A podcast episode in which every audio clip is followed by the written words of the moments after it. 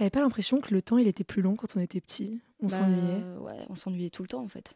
Ouais, mais euh, je sais pas toi, moi je supportais pas ça. J'avais tellement besoin en fait de sortir de l'inactivité que j'essayais de me distraire par tous les moyens. Mais j'avais l'impression que, en fait, certains types de distractions étaient euh, bah, dévalorisés. Tu vois, par exemple, je voulais me mettre devant les dessins animés, j'adorais les Wings, et euh, mes parents euh, me disaient toujours, bah en fait, fais quelque chose de plus intelligent. Puis au pire, un enfant, ça doit s'ennuyer.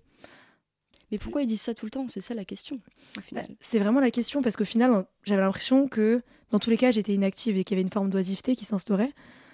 Et euh, pourtant, il y avait une manière de d'être oisif finalement qui était mieux vue. Mieux vu et en fait, on il semblerait que quand on est enfant, on voit pas bien ce qu'on attend de nous.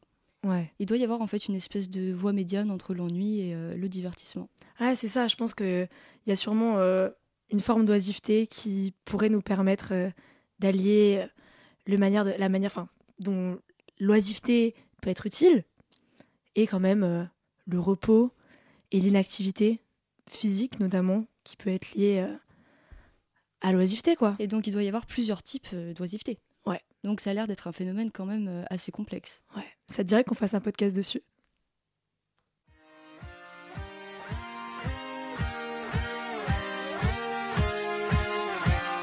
Bienvenue dans Radiopium, votre dose d'opium philosophique. Vous nous écoutez sur Radio Campus Paris sur le 93.9 FM. L'homme refuse le monde tel qu'il est et pourtant il n'accepte pas de lui échapper. Être femme, ce n'est pas une donnée naturelle. C'est le résultat d'une histoire. Il n'y a pas un destin biologique, psychologique qui définisse la femme en tant que telle. Cet amour-passion est effectivement un amour qui souffre. Vous écoutez Radiopium et aujourd'hui on va parler oisiveté. Alors pourquoi oi- l'oisiveté? C'est un mot un peu spécial qu'on n'utilise pas si souvent que ça finalement. Mais en fait c'est parce qu'avec Maëlle, on rentre de vacances et on avait envie d'y rester encore un petit peu. Du coup on s'est dit, bah on va parler d'un thème qui est en rapport avec ça. Et on s'est demandé en fait euh, quel euh, facteur commun on pouvait trouver dans nos vacances mutuelles. On s'est dit quel thème récurrent on a observé. Euh, et c'est vrai que finalement, avec ces longues vacances scolaires euh, qui sont celles de la faculté, euh, et ben on s'est dit qu'au final, on avait, on avait été pas mal oisive. Qu'il y avait bien pas mal de moments où on avait été inactive, on avait eu le temps à la fois de se reposer et aussi de se replier sur nous-mêmes, de réfléchir à plein de choses différentes.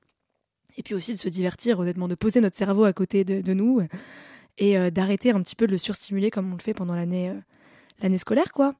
Donc euh, je pense que on va peut-être se pencher d'abord sur à quel point bah, l'oisiveté c'est une forme d'inactivité. Oui, d'ailleurs, bah, l'oisiveté, c'est déjà un mot qu'on trouve très très joli. Ça Mm. fait penser à oiseau, ça fait penser à comment on plane dans l'existence en quelque sorte. Et c'est vrai qu'on a tendance à opposer euh, oisiveté et activité. Parce que l'oisiveté, elle est surtout présente euh, en vacances. Mais on va peut-être d'abord commencer par définir l'activité et l'inactivité pour voir si l'oisiveté a vraiment un rapport avec ça. L'activité, euh, très simplement, c'est une espèce de mise en mouvement en vue d'une fin, d'un objectif. On travaille pour gagner de l'argent, on cuisine pour se faire à manger. Il y a toujours une production derrière l'activité. Tandis qu'on pourrait simplement définir l'activité par son contraire, c'est-à-dire une absence de mouvement et de but. Ouais ouais bah c'est vrai que du coup euh, on a l'impression là, euh, que l'oisiveté se résume à l'inactivité. Est-ce qu'on peut résumer et réduire la- l'oisiveté à l'inactivité? Mais d'un côté, quand on est oisif en vacances, on ne fait pas rien. C'est vrai. Alors qu'est-ce qui se passe quand on est oisif? Finalement, euh, est-ce que regarder une série c'est ne rien faire? On a quand même l'impression qu'on fait quelque chose. Est-ce que marcher sans but, c'est ne rien faire non plus? Très bonne question. Est-ce que ça serait pas la question qu'on va se poser dans le podcast? Alors, Maëlle, parle-nous un petit peu de l'étymologie du mot. Alors, euh, le mot oisiveté est constitué de plusieurs étymologies. Il a plusieurs histoires, mais il semble évident de commencer par sa première histoire, sa plus ancienne, qui provient du latin otium. Et en fait, l'otium euh, avait déjà le sens d'oisiveté à l'époque, mais c'était une oisiveté plutôt studieuse, en fait. C'était euh, un temps libre aux implications intellectuelles, morales, et c'était un moment, en fait, au cours duquel on contemplait, on se retrouvait seul pour méditer un petit peu. Chez les Romains, le terme de otium a euh, une connotation, euh, comment dire, il s'oppose directement au travail, à l'activité euh, professionnelle. Par exemple, le mot négocier en français vient de la négation de l'otium. Donc négocier, c'est quand on est pris par des responsabilités politiques et publiques.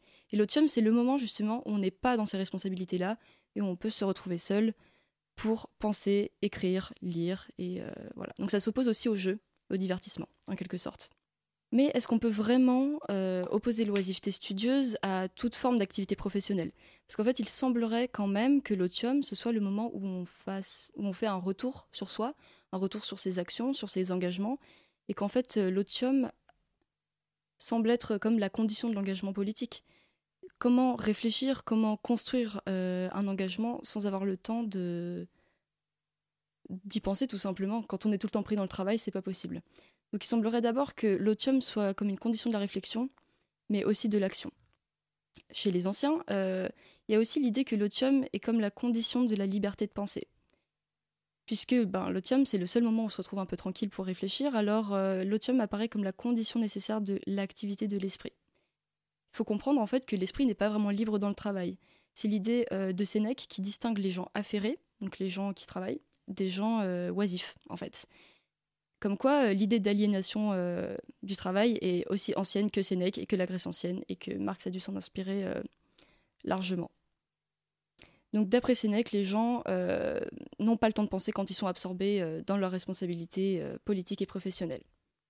L'otium désigne donc un moment de répit qui ponctue la vie active ou la suit en fait. La retraite a cette signification-là dans l'Antiquité. Par ailleurs, l'otium apparaît aussi comme un retour sur soi-même, et pas seulement un retour sur ses actions, mais comme un retour qui apparaît comme la condition de la connaissance de soi. Pour Montaigne, par exemple, le sujet est vraiment lui-même dans la solitude, la lecture, et pas dans le travail, en fait. Bah, tu vois, euh, finalement, ce que tu dis par rapport à la lecture, c'est très parlant, je trouve, parce que euh, moi, j'étais une enfant qui lisait beaucoup, et j'ai eu l'impression que mon intériorité, justement, s'est développée à travers la lecture, et que j'ai pu me connaître moi-même, notamment grâce à la découverte finalement de certains personnages et à l'identification à ces personnages-là aussi. Et, euh, c'est vrai que euh, finalement, prendre ce temps-là pour euh, lire des choses, pour du coup être oisif d'une manière plutôt intellectuelle, ça m'a permis d'effectuer un repli sur moi-même et, et de développer peut-être même certains traits de caractère, notamment l'émotivité. C'est sûr, parce qu'en plus, quand on commence à lire, on se rend compte que nos propres sentiments sont retranscrits par quelqu'un d'autre. Et ça nous aide à les comprendre.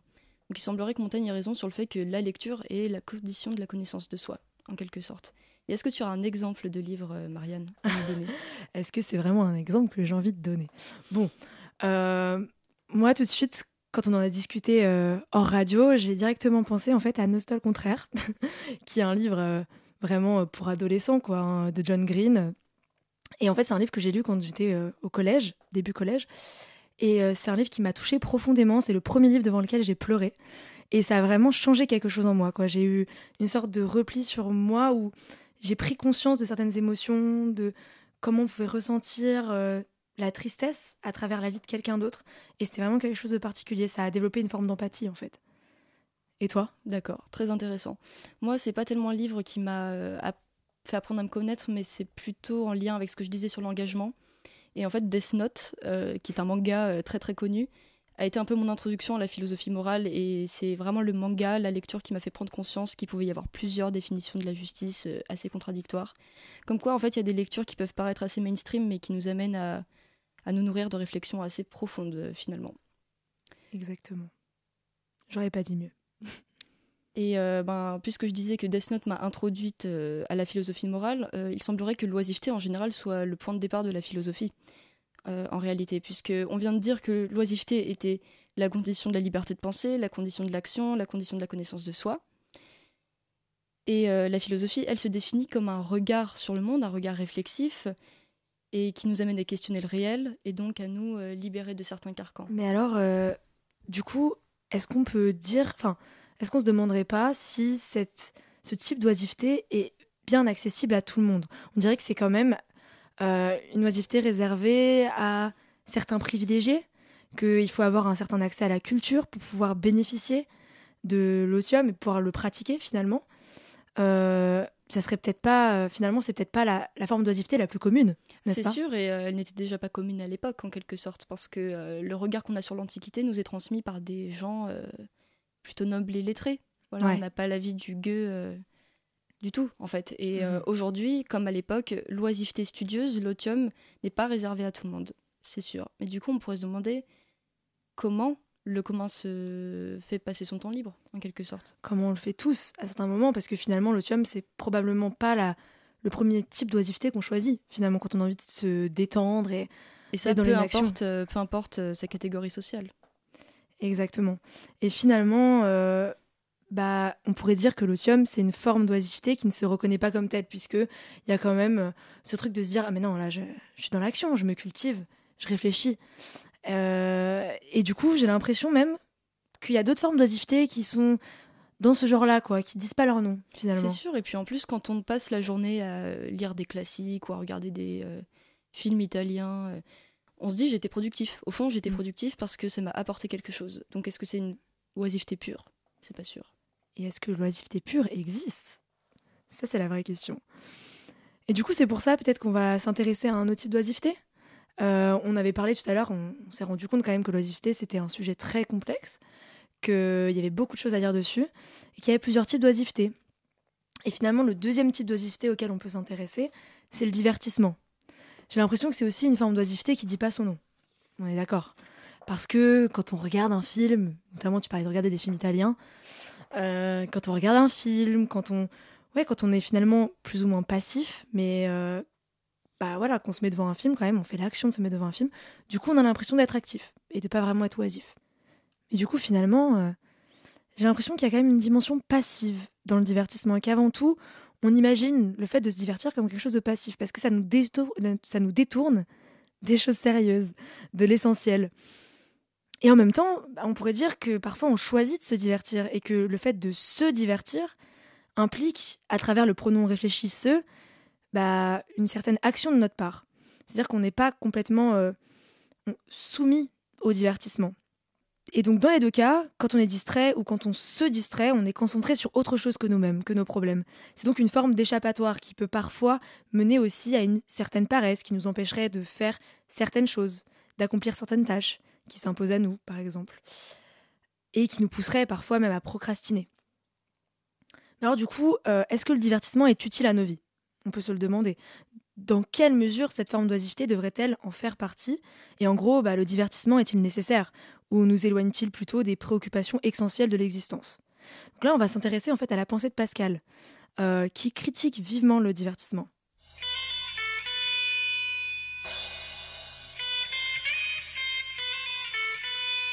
Bah D'abord, Pascal, il définit vraiment le divertissement comme un moyen pour l'homme d'esquiver la solitude de sa condition misérable. Et pourtant, il reconnaît aussi que bah, le divertissement est omniprésent dans l'existence humaine, qu'il est présent à la fois à travers les activités frivoles comme le sport, les jeux, le théâtre, et aujourd'hui on pourrait même rajouter les films, les séries, et puis dans les activités plus sérieuses. Pour lui, même la guerre, la politique, ce sont des formes de divertissement.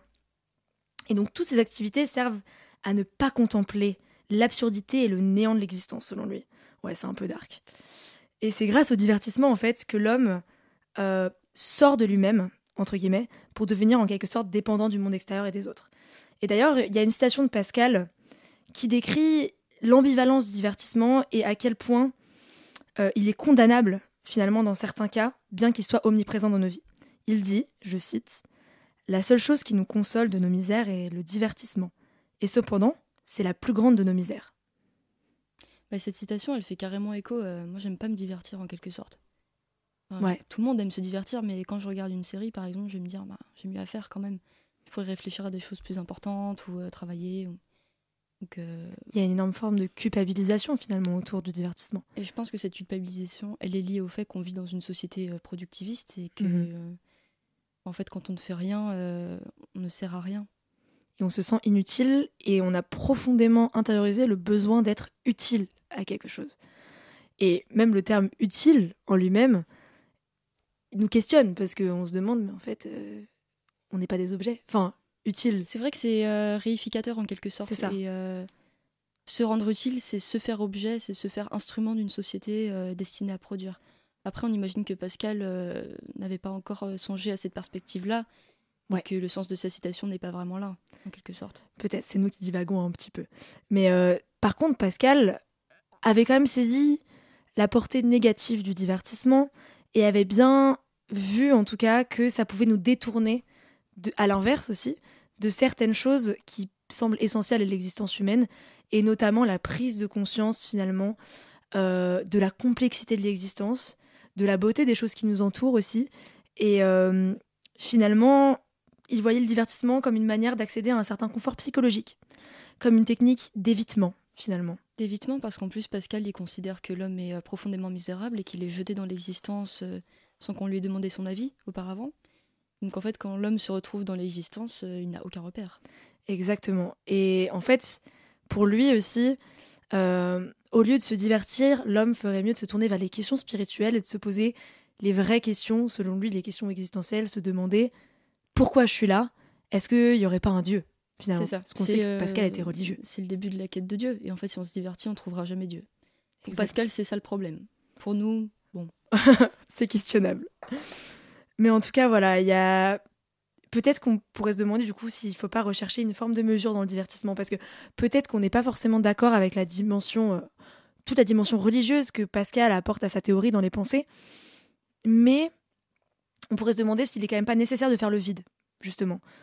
Euh, et le problème aujourd'hui, c'est que oui, comme on le disait tout à l'heure, on est coincé quand même entre le besoin de produire et la nécessité de prendre soin de nous-mêmes, parce qu'il y a aussi une injonction à, prendre soin de soi. Et en même temps, bah, on nous, comme on le disait tout à l'heure, même en fait, quand on parlait de notre enfance, il y a une manière d'orienter en fait euh, la manière dont on prend soin de nous, et on, nous, essaie de nous dicter un petit peu aussi euh, les bonnes manières d'être oisif finalement, et de se divertir. Ça me fait penser un peu au biopouvoir, en fait. C'est que l'État nous dicte comment nous comporter. Donc, mm. à la fois, il faut être euh, productif, ben, productif, tout simplement. Et à la fois, il faut prendre soin de soi. faut pas fumer, faut pas boire, euh, faut pas faire n'importe quoi. Donc, ça me fait penser un peu à ce que tu dis, c'est qu'on est vraiment emprisonné, en fait, euh, parfois. Et donc, c'est ça. Et au final, ça crée des vraies tensions internes où, du coup, on se divertit, mais on sait pas si on doit se divertir, on sait pas si on aime le faire, du coup. Et, et du coup, ce repos psychologique dont parle Pascal quand il dit les gens, quand ils se divertissent, c'est parce qu'ils ont besoin d'éviter euh, la dureté de la réalité, ils ont besoin d'avoir un confort psychologique. Bah, est-ce qu'on est vraiment dans un confort psychologique quand on se divertit finalement? euh, C'est là toute la question. Et euh, finalement, peut-être qu'il y a quand même dans le divertissement une manière de nous permettre d'échapper à ces questions existentielles et à cette dimension productiviste bien que ça nous fasse culpabiliser dans certaines mesures, il y a quand même, comme on l'a observé ces dernières années, un grand succès de Netflix et des autres plateformes de streaming. Euh, et finalement, on observe même une saturation au niveau des, moyens de se divertir. Il y a tellement de moyens de se divertir différents que euh, on pourrait penser et on pourrait euh, adhérer à la pensée de Pascal et dire que ça nous empêche même de penser, en fait, et qu'on évite le fait de penser. Et une autre question qui se pose à nous aussi, c'est au final, est-ce que se divertir à travers les écrans et euh, se divertir à travers plein d'autres formes, est-ce que c'est une vraie forme de repos au final? Est-ce que euh, bah, il y a tout le problème des écrans notamment euh, qui empêchent, qui troublent les cycles de sommeil, etc. Ça encore une fois, c'est pareil, ça nous questionne sur le divertissement et sur sa portée régénératrice. Et puis en fait, il y a une dernière question qui est soulevée aussi par le divertissement, c'est le divertissement en fait, si on en abuse est-ce qu'il ne deviendrait pas aussi un frein à la création finalement? Parce que justement, à force d'éviter euh, ce qui se passe dans nos têtes et euh, bah, d'éviter en fait, euh, oui, de se confronter à la réalité telle qu'elle est, quoi. Est-ce que du coup, on n'en viendrait pas à, limiter notre imagination et à se laisser dicter notre imagination par d'autres formes de divertissement extérieur à nous, finalement Et donc c'est là que, en fait, on se demande c'est là qu'on peut nuancer en fait ce besoin de se divertir. On se dit, certes, c'est nécessaire de se divertir pour faire le vide, mais ne faudrait, faudrait-il pas qu'on réfléchisse et qu'on anticipe davantage la manière dont on le fait? Et euh, bah, je peux vous attester par exemple que je me rappelle pas de euh, toutes les séries Netflix que j'ai vues, parce que j'en ai quand même vu un bon paquet. Mais il y en a quand même certaines qui m'ont marqué. Donc c'est en ça que je pense que le divertissement peut nourrir la création. Mais si il est raisonné, et si on choisit bien la manière dont on se divertit. Et euh, bah, par exemple, ça m'a envie de parler un peu de Sex Education, qui est sorti il y a pas longtemps sur Netflix, la dernière saison en tout cas, qui fait partie d'une de mes séries préférées. Et j'ai l'impression que ça a véritablement stimulé ma manière de, de concevoir euh, les rapports avec les autres personnes de ma génération, euh, bah, de concevoir euh, les relations amoureuses, etc. Et ça a vraiment changé quelque chose en moi. Et ça a développé une certaine, de une certaine créativité aussi par rapport à ça. Ça a vraiment développé mon imagination. Et j'ai eu l'impression de me divertir en même temps de m'instruire en regardant cette série-là. Et donc, voilà. Il y a peut-être aussi une bonne manière de se divertir et qui pousse à la réflexion finalement. Et même sur Netflix. D'ailleurs, j'ai connu un professeur de lettres qui disait que Netflix avait euh, vaincu les, les écrivains contemporains et qui préférait regarder Netflix plutôt que de lire euh, bah, ce qui sortait en ce moment euh, dans les librairies au final. Et euh, d'après lui, les intrigues sont parfois plus complexes et plus riches que dans certains romans écrits aujourd'hui. Avis d'un prof de lettres très expérimenté d'ailleurs, donc voilà. Donc finalement, divertissez-vous quand même. Mais faites-le bien. Et tout de suite, euh, toujours en rapport avec notre sujet, on va écouter The Importance of Being Idle de Oasis.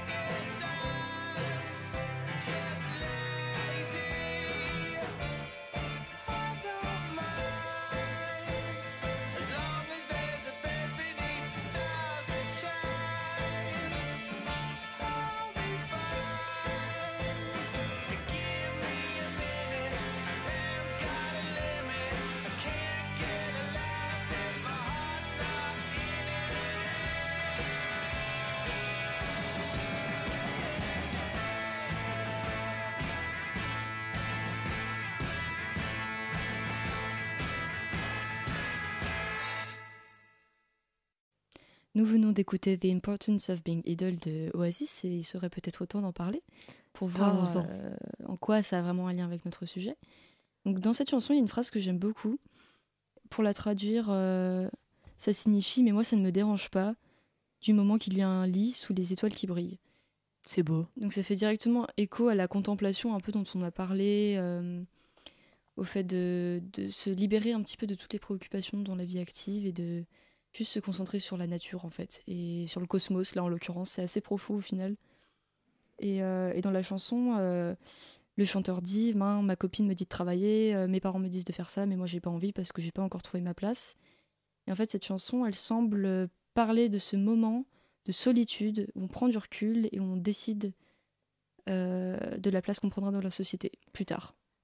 Et finalement, ça dégage une certaine nécessité euh, dans le fait d'être oisif. Finalement, on dirait que c'est même une condition qui va nous permettre après de trouver notre place, de comprendre qui on est. Euh, et ça fait bien référence à, à la perception qu'a Pascal aussi. Ce fait, euh, du coup, cette importance d'être oisif pour Trouver son chemin trouver son chemin vers la foi. vers la foi. Voilà, si finalement on a trouvé notre place, ça, veut, ça induit eh bien trouver nos croyances et trouver ce en quoi on croit, trouver notre place dans le monde euh, grâce à Dieu. Bah, à ce moment-là, oui, euh, on peut carrément suivre l'idée de Pascal et à ce moment-là, cette musique peut faire référence Ah Pascal. à Pascal. Mais ça peut aussi être plein d'autres choses finalement. Moi, ça me fait vachement penser aux, aux élèves qui prennent une année de césure, par exemple. Ouais. Euh, c'est assez critiqué. Souvent, je pense que c'est un peu compliqué euh, de persuader ses parents. Au final, on voit que c'est très nécessaire pour reculer, pour mieux sauter, en fait. Mhm. Et pour vraiment faire les bons choix avec lucidité et, euh, et réflexion. C'est vrai, et puis on critique souvent la nonchalance des jeunes, euh, la fainéantise des jeunes, et je pense que ça, c'est de génération en génération. Ça a toujours été présent. Euh, ce qui d'ailleurs est souvent une idée reçue, mais au-delà de ça, je pense que oui, c'est c'est super important en fait de prendre du temps pour se connaître, parce que dès qu'on est jeune, en fait, euh, dès 3 ans, on va à l'école, on est pris dans un système, on est pris dans quelque chose qui nous surstimule tout le temps. Et, Et- finalement, on parle de l'ennui, on parlait de l'ennui quand on était enfant, mais Ouais. Puis il semblerait qu'on confonde paresse et prudence Ouais. chez les jeunes aujourd'hui. En fait, on est juste prudent, on va juste un peu plus lentement. On évite euh, juste d'être pris dans les rouages d'une société qu'on comprend mal. Mm. Et voilà. Et finalement, c'est peut-être ça aussi être oisif. C'est être prudent. Il y a peut-être aussi de ça. C'est appréhender et prendre du recul, un retour, cri- faire un retour critique en fait sur, euh, sur euh, l'existence, sur ce qu'on est, qui on est. C'est ça, décider de s'extraire en fait, C'est ça. pour son bien. Et moi, je trouve que c'est plutôt bien que les gens arrivent à faire ça aujourd'hui. Voilà. Et à l'inverse aussi se projeter dans le monde dans lequel on est et comme le chanteur le dit dans les paroles, bah finalement contempler ce qu'il y a autour de nous et appréhender la réalité, apprendre à la à l'interpréter. Et donc quand il regarde les étoiles, il y a un petit peu de ça aussi, c'est c'est une forme d'oisiveté mais une oisiveté qui lui en qui lui apprend des choses peut-être dans un sens.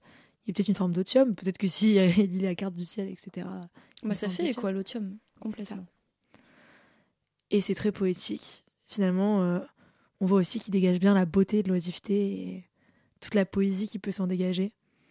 Voilà. Parce que, je sais pas si on l'a précisé, mais idle, en anglais, ça veut dire oisif.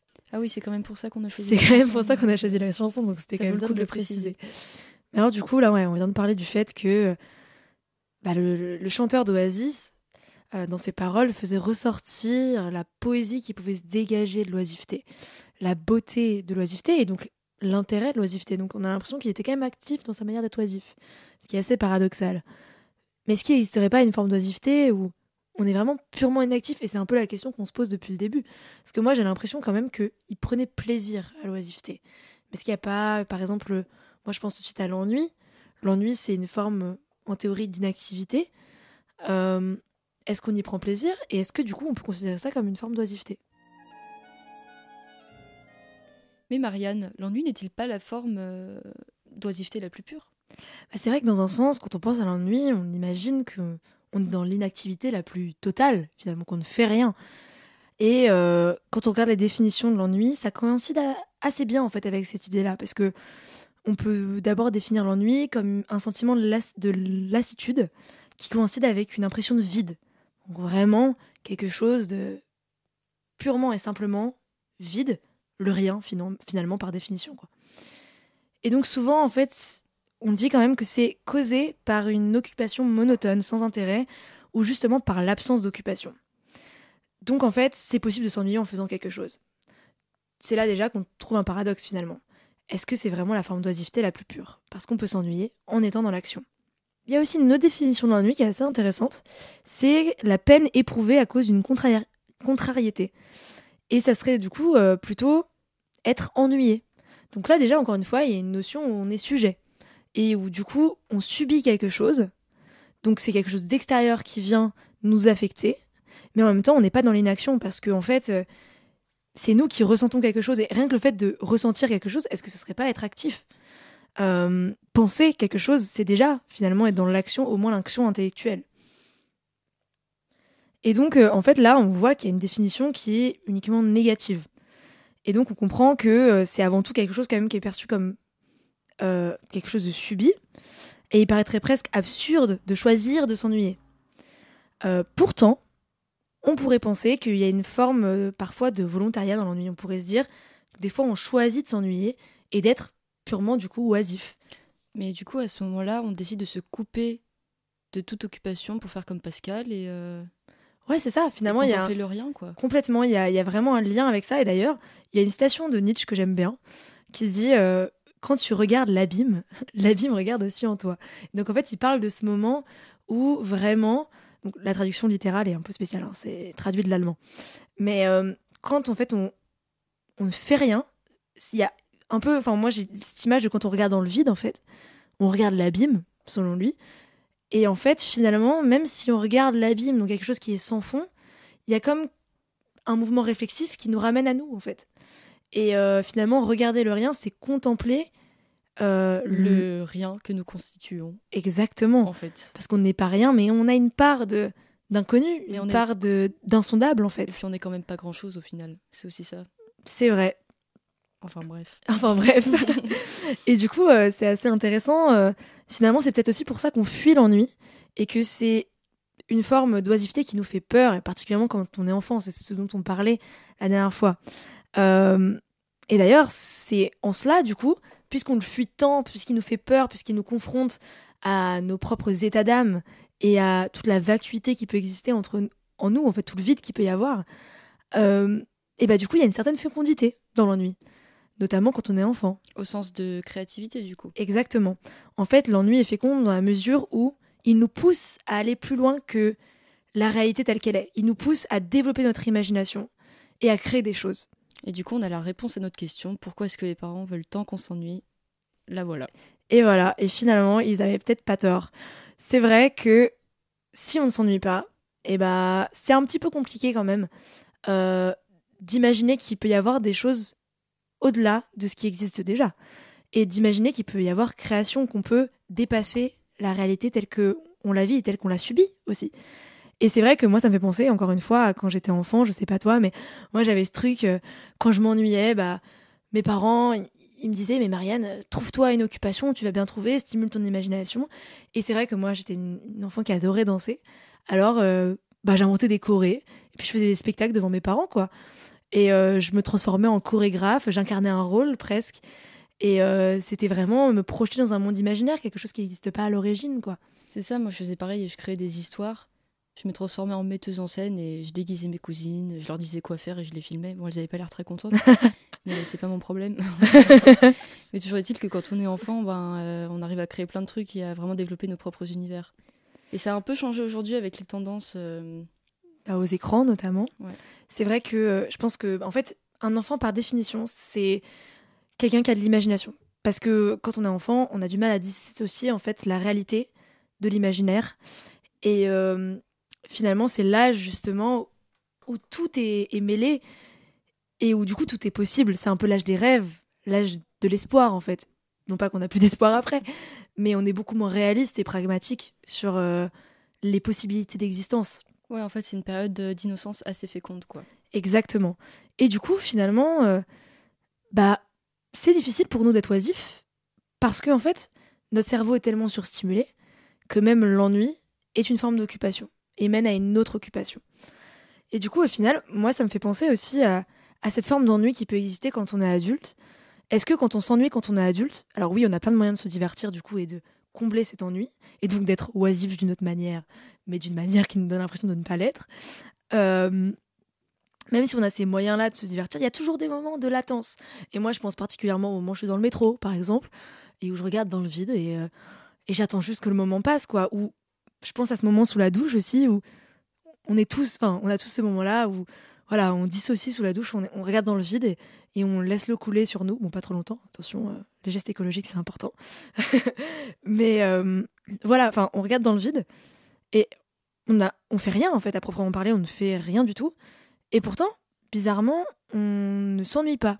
Donc finalement, on est oisif, mais on ne s'ennuie pas. Et du coup, pour revenir un petit peu euh, bah, à l'utilité de l'ennui et euh, de cette forme d'oisiveté, j'ai envie de, citer euh, Nietzsche dans le Gai Savoir qui dit, qui parle des artistes et qui dit que les artistes et les contemplatifs ne craignent pas tant l'ennui que le travail, sans plaisir. Ils ont même besoin de s'ennuyer beaucoup s'ils veulent réussir dans leur propre travail. Donc finalement, c'est intéressant. Là, il est en train de nous dire que l'ennui est une condition de la création. Au-delà de ça peut stimuler la création, en fait, c'est nécessaire à la création. C'est nécessaire au développement de l'imagination. Et donc, euh, finalement, on peut vraiment dégager la nécessité de faire le vide pour produire de nouvelles idées, pour être novateur. Et donc, finalement, on pourrait dire que le fait, le fait d'être oisif, de s'ennuyer et donc de contempler le vide de l'existence, le vide qu'il y a dans notre existence, ça pourrait nous permettre justement de s'extraire de ce vide et de ce rien en créant en fait quelque chose qui provient du rien. Ce qui est la définition même de la création finalement. Et donc, euh, on pourrait dire que l'ennui est inévitable. Euh, l'ennui comme oisiveté est inévitable. Et en fait, c'est une nécessité justement parce qu'il est inévitable. Et donc, plutôt que de subir cet ennui, il faudrait probablement l'exploiter, s'en servir. Et donc, finalement, on pourrait dire que l'ennui existe justement pour qu'on puisse le faire disparaître. En fait, sa fonction première, c'est de nous pousser à l'annihiler, en fait. Et c'est là la nécessité de l'ennui. C'est là la nécessité de cette forme d'oisiveté, en fait. C'est de nous pousser à ne plus être oisif, finalement. Mais du coup, Marianne, est-ce que c'est pas un petit peu idéaliste de penser qu'on peut toujours sortir de l'ennui? Et en effet, peut-être que j'ai une vision un petit peu trop positive, parce que dans certains cas, euh, on dirait bien que euh, l'ennui nous entraîne dans une spirale négative et qu'on finit par se complaire un peu dans cet ennui. C'est ça, parce que tu disais que l'ennui par essence était quelque chose qui euh, nous encourageait à en sortir. Mais il y a des gens qui se sortent pas euh, de ça et ça paraît même être une espèce de bourbier dans lequel on s'empêtre, quoi. Et c'est pour ça que j'aimerais parler du désœuvrement, qui me paraît être l'une des conséquences de l'ennui. Et en fait, euh, être désœuvré, c'est le contraire de manœuvrer sa vie. C'est le contraire d'avoir un contrôle sur sa vie. Et c'est pour ça que être désœuvré suppose ne pas vraiment avoir d'activité. Euh, puisque l'activité, c'est justement ce qui est censé générer un sens, générer des directions, mais aussi générer un sentiment d'utilité. Et quand on n'a plus tout ça, ben, il semblerait que euh, le désœuvrement s'installe et qu'on ne fait plus rien. Et alors, euh, ça se traduit par un manque de repères, d'objectifs, voire même d'une éthique personnelle qui guide nos actions en quelque sorte. Et le désœuvrement, euh, c'est une forme d'oisiveté qui s'inscrit dans l'ennui et qui s'oppose à l'otium dont on parlait tout à l'heure. Parce que si l'otium euh, nous donne des perspectives, nous donne du sens euh, à travers la lecture, etc., et ben le désœuvrement, c'est un peu le contraire. C'est que c'est justement une forme d'oisiveté qui va nous perdre et qui va nous faire perdre de vue tous ces sens ou toutes ces perspectives-là. Et ce que je suis en train décrire, ça se rapproche pas mal des états dépressifs, en quelque sorte, parce que quand on est dans un état dépressif, c'est pas tellement qu'on est triste euh, ou quoi que ce soit, mais c'est plutôt qu'on s'ennuie et qu'on n'a plus vraiment envie de rien. Et alors, euh, tous nos besoins vitaux euh, semblent s'évaporer, on n'y pense plus. Et alors, on va se complaire dans cet état un peu végétatif. et c'est très très difficile d'en sortir. Et il semblerait pas qu'il y ait d'inspiration, en fait, quand on est dépressif. Enfin, c'est un peu l'idée que je m'en fais, mais j'ai sûrement... Enfin, peut-être tort à ce propos. Euh, parce qu'il semblerait qu'il y ait des artistes assez torturés aussi. hein, mais, euh, donc euh, ça va un peu dans les deux sens. Mais toujours est-il que quand on est désœuvré, on est vraiment dans un état d'inactivité. Mais alors, est-ce qu'on peut toujours parler d'oisiveté? C'est que ça, ça- ça semble quand même être une forme d'oisiveté assez éloignée de ce qu'on a décrit précédemment. Donc soit l'oisiveté est une catégorie très large, Mm. soit l'insens précis, le désœuvrement n'en fait pas partie. Donc je ne sais pas quel est ton parti par rapport à ça. Bah, moi, je dirais que l'oisiveté, dans l'oisiveté, il y a une dimension quand même choisie. Et si on l'a subie à certains moments, il y a quand même la présence du libre arbitre, tu vois. Il y a quand même ce truc de euh, je choisis de me divertir, je choisis de pratiquer l'otium, je choisis de même d'aller sous la douche et de fixer dans le vide. Enfin, c'est pas un choix euh, vraiment un parti pris, euh, voilà. Mais il y a quand même toujours cette- la présence de ce libre arbitre et cette capacité de s'en extraire. Et finalement, le désœuvrement, c'est quand même une perte de contrôle. Complètement, ouais. Voilà. Mais c'est peut-être la limite à notre conception de l'oisiveté, c'est peut-être ce qui euh, dépasse le concept en lui-même. Après, j'ai j'ai l'impression quand même que euh, le désœuvrement peut mener à un certain type d'action aussi. Finalement, à une réaction face à ce désœuvrement. Et qu'en cela, on pourrait encore une fois le considérer comme une, forme d'oisiveté, parce que ça sera aussi, encore une fois, une inactivité active, enfin, qui mène à l'action finalement. C'est ça, parce qu'on parle beaucoup des improductifs dans la société, qu'on va aussi traiter de, gens oisifs, hein, euh, ceux qui n'ont pas d'activité stable. Et c'est là que peut apparaître euh, la transgression, un comportement déviant. Et en fait, la transgression, elle va apparaître euh, comme une option parce qu'il va y avoir une recherche de sens dans la transgression. Le sens qu'on a justement perdu et qu'on va recréer soi-même. Donc, euh, justement parce qu'on subit parfois cette oisiveté, enfin ce désœuvrement quoi. c'est ça, il y en a qui sont contraints de ne pas travailler aussi. C'est ça. Il y en a qui n'ont pas un droit à l'activité euh, permanente. Alors, euh, ben alors, ils vont sortir dans la rue et faire n'importe quoi. Et est-ce qu'on peut vraiment les blâmer? Pas toujours. Et on parle des improductifs, mais on peut même se demander si l'activité apporte toujours du sens, en quelque sorte, parce qu'on. Il y a aussi des personnes qui ont un travail, qui vont être déviantes, qui vont être transgressives parce que leur travail ne leur plaît pas, ou, ou alors que ces personnes vont être trop lucides par rapport au système dans lequel on est. Elles vont trouver ce système absurde, injuste, et alors elles vont euh, se lever contre la société. C'est possible aussi. Donc, euh, comme quoi, l'activité, elle n'est pas forcément un critère euh, très fixe pour juger de tout ça, parce qu'il y a quand même le fait qu'elle s'inscrit dans un système plus large, en fait. On peut pas juste dire l'activité génère du sens, l'activité permet ci ou ça. C'est très variable, en fait, et très relatif. Est-ce qu'on pourrait pas dire du coup aussi qu'il y a des activités oisives? Mais il semblerait que si, parce que ce qu'on a décrit dans l'oisiveté, c'est quand même qu'il y a une forme de mouvement Mm. et d'activité. Alors peut-être que on pourrait définir l'oisiveté comme euh, le paradoxe euh, de l'activité qui ne produit pas, ou de l'activité inactive. C'est le moment où on dit un naturel mail. On se sépare de nos papiers, on discute. Et, et là, carte blanche quoi. Carte blanche. C'est quoi l'oisiveté pour nous? Quelle place ça prend dans nos vies finalement? Honnêtement, je vais pas mentir, je suis, je suis quelqu'un d'oisif. J'essaye de m'en défaire parfois. Des fois, ça me sert à quelque chose, des fois, ça stimule ma créativité. hein. Mais c'est vrai que j'aime beaucoup Netflix, on va pas se mentir. On aime se divertir. En même temps, on est étudiante, on a beaucoup de temps euh, devant nous. Bah, c'est ça. J'ai l'impression aussi que il y a quand même euh, une perte de conscience à travers l'oisiveté de ce que le temps est et de la préciosité du temps. Je sais pas si tu as cette Oui, impression-là. en quelque sorte, parce qu'on nous laisse beaucoup de temps, euh, parce qu'il faut qu'on soit autonome, qu'on gère notre temps de travail tout seul, etc. Enfin, personnellement, Ouais. moi en master, j'ai 10 heures de cours. hein. Et, euh, je dois le consacrer à mon mémoire, sauf que le reste du temps, euh, je suis confrontée à un grand vide que je dois meubler toute seule. C'est vrai que c'est être dur d'être discipliné en fait. D'être actif. C'est ça, il faut décider de se lever à 9h tous les jours pour aller à la BU, mais ça va pas de soi tout le temps, quoi. en gros. C'est ça. Et c'est facile quand on a du temps devant soi de, bah, de le gâcher, en fait. C'est un peu ce que tu dis. Et finalement, tu vois, directement, c'est marrant parce que j'utilise le mot gâcher. Est-ce que l'oisiveté, c'est toujours gâché Non, mais bon, voilà, on est encore conditionné. Mais tu vois, je pense que ce qui est marrant avec Maëlle, c'est que on se connaît bien hors, hors, euh, radio et on n'a pas du tout la même conception. Enfin, on est on n'a pas les mêmes manières d'être oisive. C'est vrai que moi, je pense que je suis beaucoup plus justement dans l'oisiveté divertissante, bien que je sois aussi parfois dans l'otium et dans toutes les autres formes d'oisiveté. Et euh, je pense que j'éprouve moins de culpabilité. Il y a peut-être ce truc-là aussi où j'ai besoin de poser mon cerveau, quoi. C'est ça, moi j'ai du mal un Ouais. peu à me poser, euh, mais même euh, physiquement, en fait, j'ai du mal à pas sortir euh, au moins deux heures tous les jours. Je pourrais pas passer la journée chez moi, c'est pas possible. Faut Ouais. que j'aille me balader ou que j'aille faire une expo, faut que, faut que ça bouge, quoi. Qu'il se passe des trucs. Vraiment, végéter devant une série euh, toute la journée, c'est pas possible. Maëlle adhère beaucoup à l'otium. L'otium. Beaucoup. Voilà, c'est. Je, suis une pa- je suis un peu grecque en fait, moi. Né à la mauvaise époque. voilà, c'est ça. C'est terrible.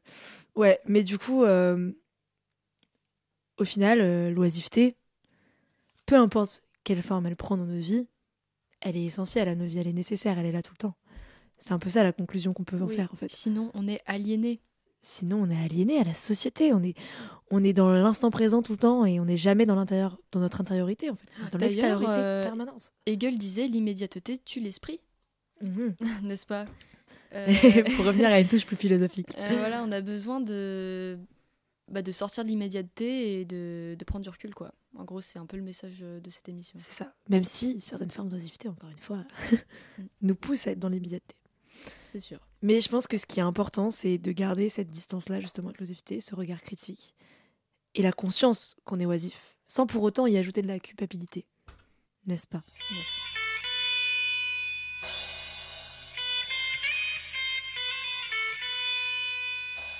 Voilà, notre émission touche à sa fin.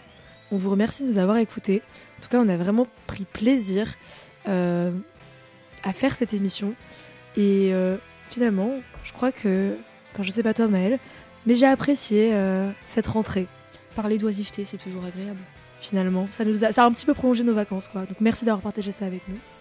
Puis on espère que ça vous a permis aussi un petit peu de vous évader.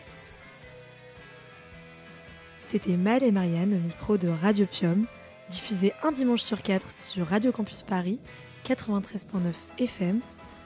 Vous pouvez nous retrouver sur le Instagram d'Opium Philosophie. Et n'hésitez pas aussi à nous soumettre vos idées et vos questions via l'adresse mail de Radiopium, opium.radiopium.gmail.com. Vous pouvez également retrouver nos émissions sur toutes les plateformes d'écoute en ligne, que ce soit Deezer, Spotify, Apple Podcast et d'autres. Et surtout, avant tout, sur le site de Radio Campus Paris, radiocampusparis.org. Merci de nous avoir écoutés et à bientôt